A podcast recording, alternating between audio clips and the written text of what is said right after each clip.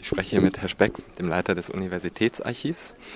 Ähm, meine Frage an Sie, Sie hatten vorhin während des Vortrags erwähnt, dass ähm, die Identifizierung ähm, problematisch ist, weil da durch verschiedene Signaturen ähm, die eindeutige Zuordnung erschwert ist, der, der ähm, Schädel. Und dass man aber einen Teil ausschließen kann, also den, die zwei Drittel, die man Europa zuordnen kann und etwa ein Drittel der Sammlung ähm, aus Übersee stammt.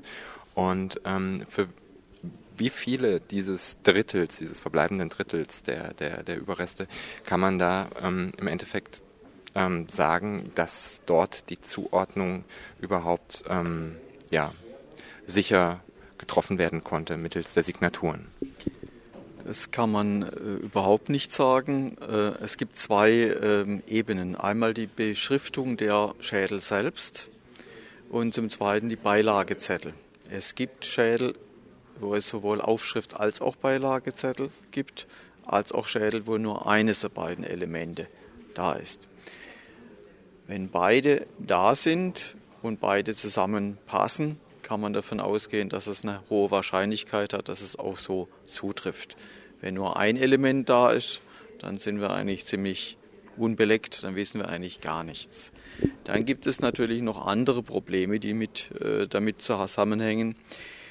Sie wurden ausgegraben, sie wurden von professionellen Händlern gekauft, das wissen wir von Publikationen, das hat der Herr Wegemann ja auch angesprochen beispielsweise.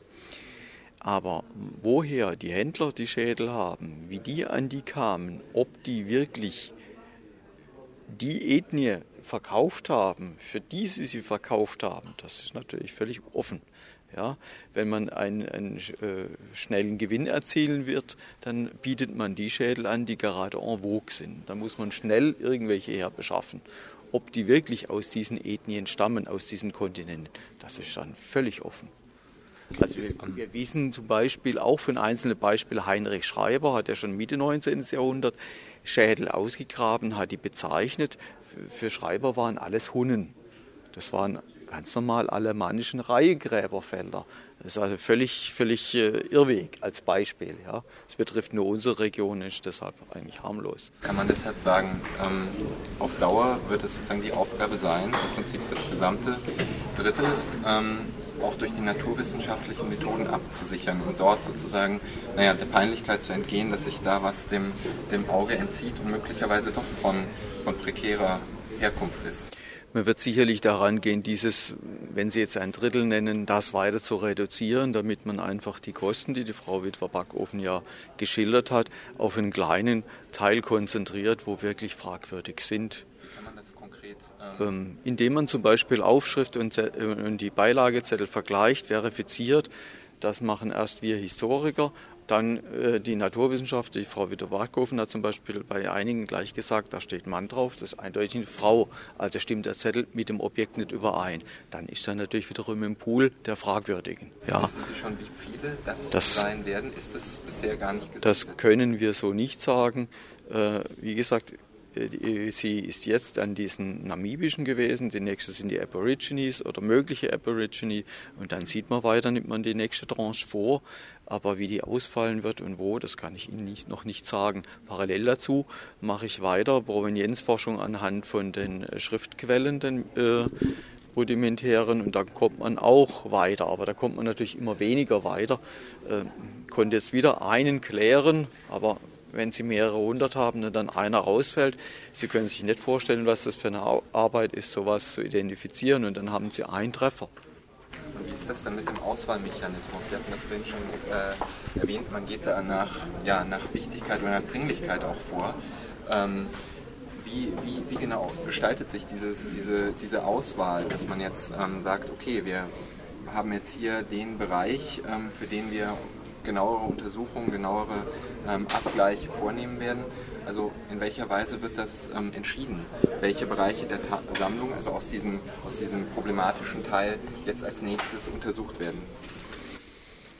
Das ist äh, noch offen. Also kann ich Ihnen keine präzise Antwort so oder so sagen. Äh, da, wo Unklarheiten bestehen, da geht man ran. Also im Endeffekt auch auf Anfrage. Auch, auch Anfrage, wo der Impuls herkommt, dann zieht man das ein oder andere vor, selbstverständlich. Aber ist das nicht auch dann, also weil der, der ähm, Rektor Schieber ja nun erwähnt hatte, dass dieses proaktive Vorgehen auch ähm, betrieben werden solle. Ist da nicht das Problem, wenn man jetzt wartet, beispielsweise, ähm, ob sich Schädel von Aborigines in der Sammlung befinden, dass man dann quasi wartet, bis dort ähm, eine Anfrage gestellt wird? Oder wie muss man sich das vorstellen? Also jetzt gerade bei den Aborigines, es war auch schon 2004, waren die ausgewählt als eine mögliche problematische Gruppe. Man hat die äh, Umrisse aus der Sammlung zahlenmäßig herausgeschält und hat dann durch diese parallel dazu diese Signaturenerforschungen gemacht, konnte man die Zahl wieder reduzieren etc. Man will einfach die Zahl möglichst klein halten, weil die äh, naturwissenschaftlichen Methoden teuer sind, dass man die äh, angehen kann und die stehen jetzt auf. Dann kommt der zweite Faktor. Jede Einzeluntersuchung, die Frau Witwer-Backofen macht, äh, muss natürlich irgendwie im Labor angemeldet werden und dann hat man Wartefristen. Das sind oft mehrere Monate. In der Zeit kann man natürlich schauen, was ist die nächste Gruppe, was problematisch ist. Also es wird immer ineinander reingearbeitet. Äh, wir haben durchaus äh, schon einige Gruppen im Hinterkopf, die fragwürdig sein können, aber die haben wir, weil es eben total fragwürdig ist, auch bewusst noch nicht angesprochen. Könnten Sie das vielleicht schon benennen? Wo ist Nein, das will ich nicht. Also wir intern haben wir das. Wir wissen, was sein könnte. Was ich sicher ausschließen kann, was ich hier gesagt habe, dass keine aus äh, der NS-Zeit dabei sind. Das ist, denke ich, auch schon ein, das war das erste mein Anliegen, dass man das ausschließen kann und das ist ja schon mal etwas.